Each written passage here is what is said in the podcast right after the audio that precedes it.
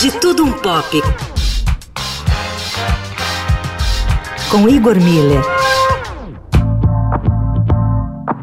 Os 100 anos de Ulisses, de James Joyce, uma das obras-primas do século XX, ainda segue sendo o nosso assunto por aqui. E agora a conversa é sobre seus herdeiros e sobrevivências. E o Caetano Galindo, tradutor da obra para a Companhia das Letras, que acaba de lançar uma luxuosa edição nova, com uma extensa fortuna crítica e gravuras de Robert Motherwell, segue com a gente por aqui também. Eu perguntei para o Galindo se uma obra como Ulisses, de profundo impacto na literatura mundial, possui herdeiros e interlocutores. Ouve o que ele falou. Há herdeiros mais diretos, né? Há muitas adaptações, muitos tributos a uma obra assim tão fundamental do cânone literário.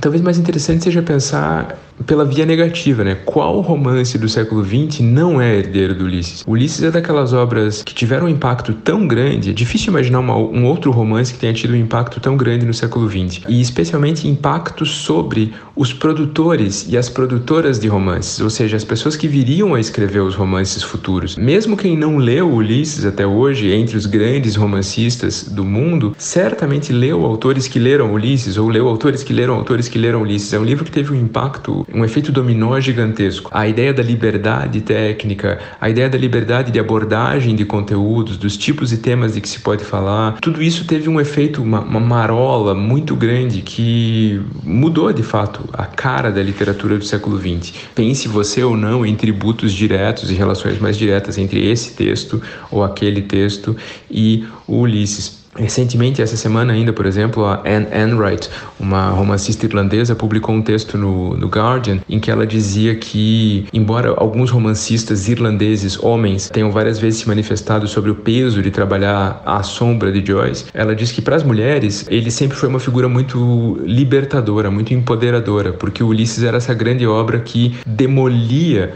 o, o que havia de tradicional, de congelado e, portanto, no sentido muito específico de patriarcal na, na, naquela tradição da literatura, e abria portas, abria possibilidades. O Ulisses é um livro de novidade, um livro de sim, um livro de invenção, um livro de investigação.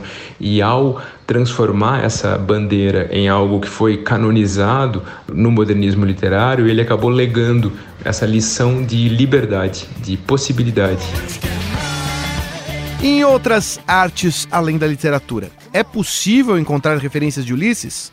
O Caetano responde pra gente. Bom, o próprio fato de que o Motherwell, que ilustra essa nossa edição, era um obcecado pelo Ulisses, já ilustra isso. O cinema também, bom, houve duas adaptações do Ulisses para o cinema, uma nos anos 60, uma nos anos 2000. Uh, ah, os músicos são há bastante tempo fascinados pelo Ulisses, há até uma opereta uh, escrita por ninguém menos que Anthony Burgess, né, o autor de Laranja Mecânica, que era também um músico para lá de competente. Uh, Kate Bush escreveu uma canção baseada no monólogo da Molly Bloom, que é provavelmente o trecho mais influente, mais uh, reconhecível uh, do livro, o Ulisses está por tudo. Ele está escondido nos lugares às vezes menos óbvios. Eu sempre gosto de dizer para os alunos que a abertura do primeiro desenho do Shrek é uma citação quase direta do Ulisses. Aquele filme Os Produtores do Mel Brooks, bom, o personagem se chama Leo Bloom uh, e há várias referências a Ulisses escondidas dentro do filme. Então, é uma dessas obras que acabaram, como eu disse, formando muita gente que formou opinião, que formou cultura, que gerou tradição. E, portanto, é uma espécie de presença constante, às vezes em lugares em que você